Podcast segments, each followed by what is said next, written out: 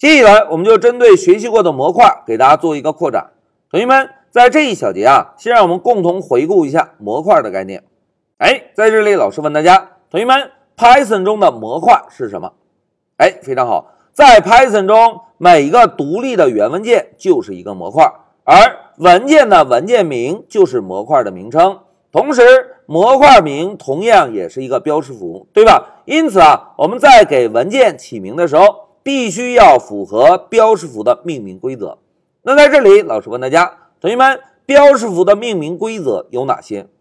哎，非常好，必须以数字、字母和下划线组成。同时，标识符不能以数字开头，对吧？因此啊，我们给 Python 的源文件起名的时候，必须要符合标识符的命名规则。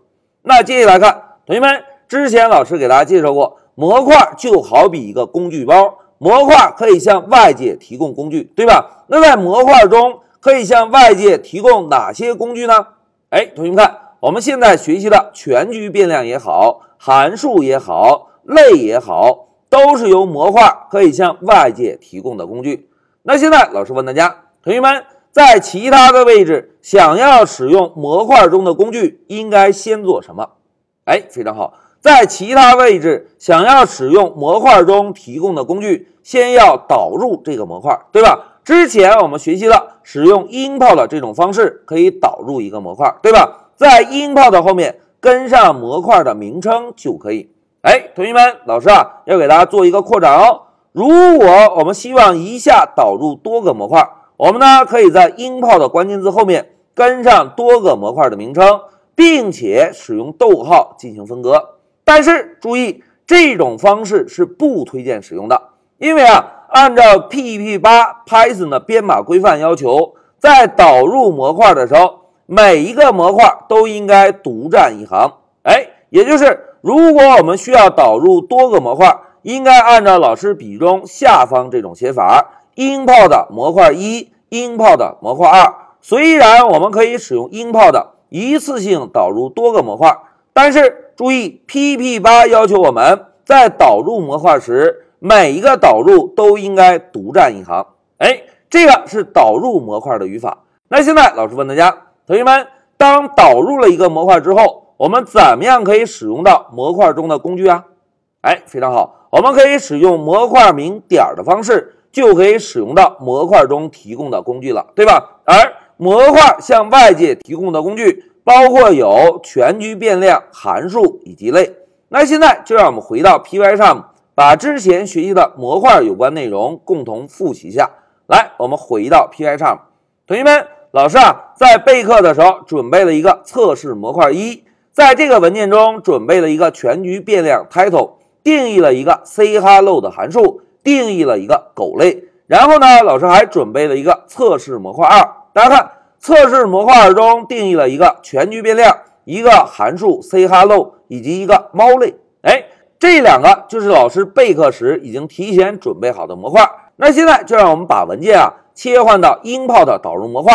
我们在这个文件中共同复习一下怎么样导入这两个模块，并且使用模块中提供的工具。来，老师啊，先使用 import 的关键字来导入黑马零一测试模块一。然后再使用 import 的关键字来导入黑马零二测试模块二。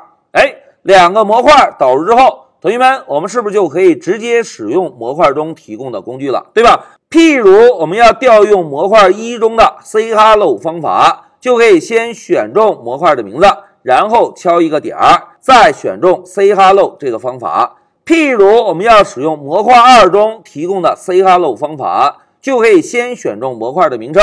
然后敲一个点儿，再来选择 say hello 方法。好，两个函数调用完成，我们先来执行一下程序。走，哎，大家看，控制台输出了，我是模块一，我是模块二，是不是一个是模块一中的 say hello 方法，一个是模块二中的 say hello 方法，对吧？那现在我们再来尝试一下，使用模块中定义的类来创建一个狗对象，再使用模块二中定义的类来创建一个猫对象。来，我们再回到这一小节演练的代码。老师啊，先来创建一个狗对象。我们呢，使用模块一中定义的狗类来创建一个对象。哎，现在狗对象创建完成，我们呢就使用 print 函数把狗对象做个输出。紧接着，我们再使用模块二中定义的猫类来创建一个猫对象。猫对象创建完成，我们呢同样使用 print 函数把猫对象做一个输出。来，我们再执行一下程序，走。哎，同学们看，控制台输出了狗对象所在的内存地址以及猫对象所在的内存地址。